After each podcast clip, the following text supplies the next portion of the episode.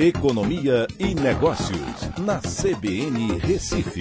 Oferecimento Cicred Recife e Seguros Unimed. Soluções em seguros e previdência complementar.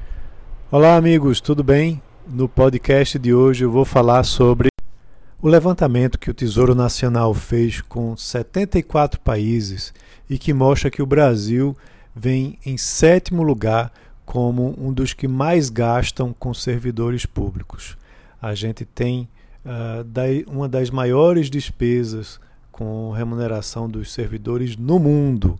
Né? Quando você vai olhar uh, desses sete países, uh, aliás, na realidade, que o Brasil está em sétimo lugar, os outros seis países são Arábia Saudita, África do Sul, Dinamarca, Noruega, Islândia, eh, a Ilha de Samoa e depois vem o Brasil.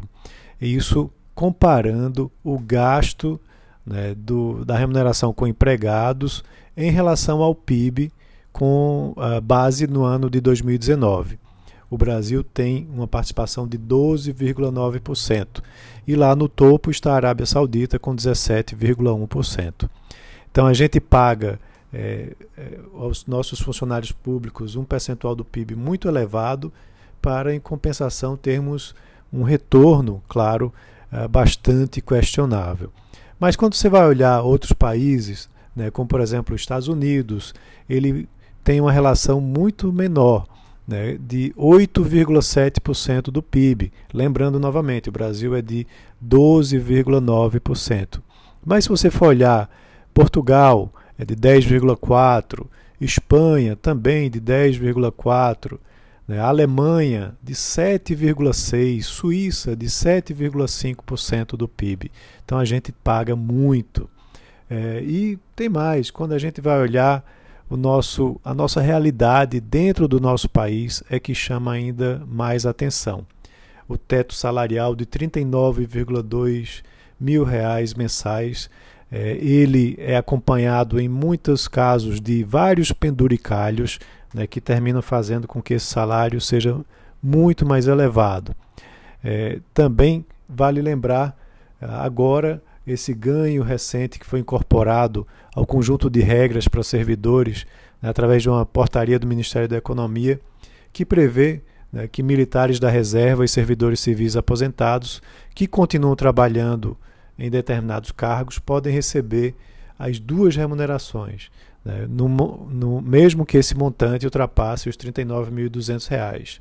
Também chama a atenção da PEC, que muda as férias do judiciário de 60 para 30 dias, que está lá emperrada que não anda. E por falar em PEC, a própria reforma administrativa, né, que poderia ajudar bastante nesse sentido, flexibilizando a estabilidade no cargo, extinguindo vários penduricalhos que hoje turbinam os salários e também deixando aí o terreno pronto para uma revisão futura de carreiras e salários.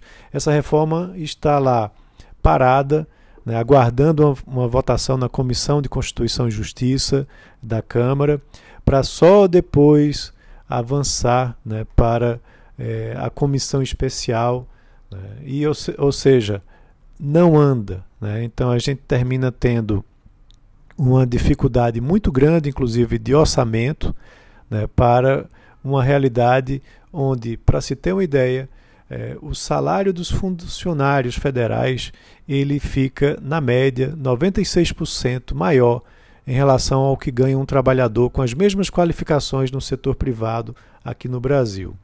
Né? Então, isso chama muita atenção a necessidade que há de fazer essa reforma administrativa aqui no nosso país. É isso. Um abraço a todos e até a próxima.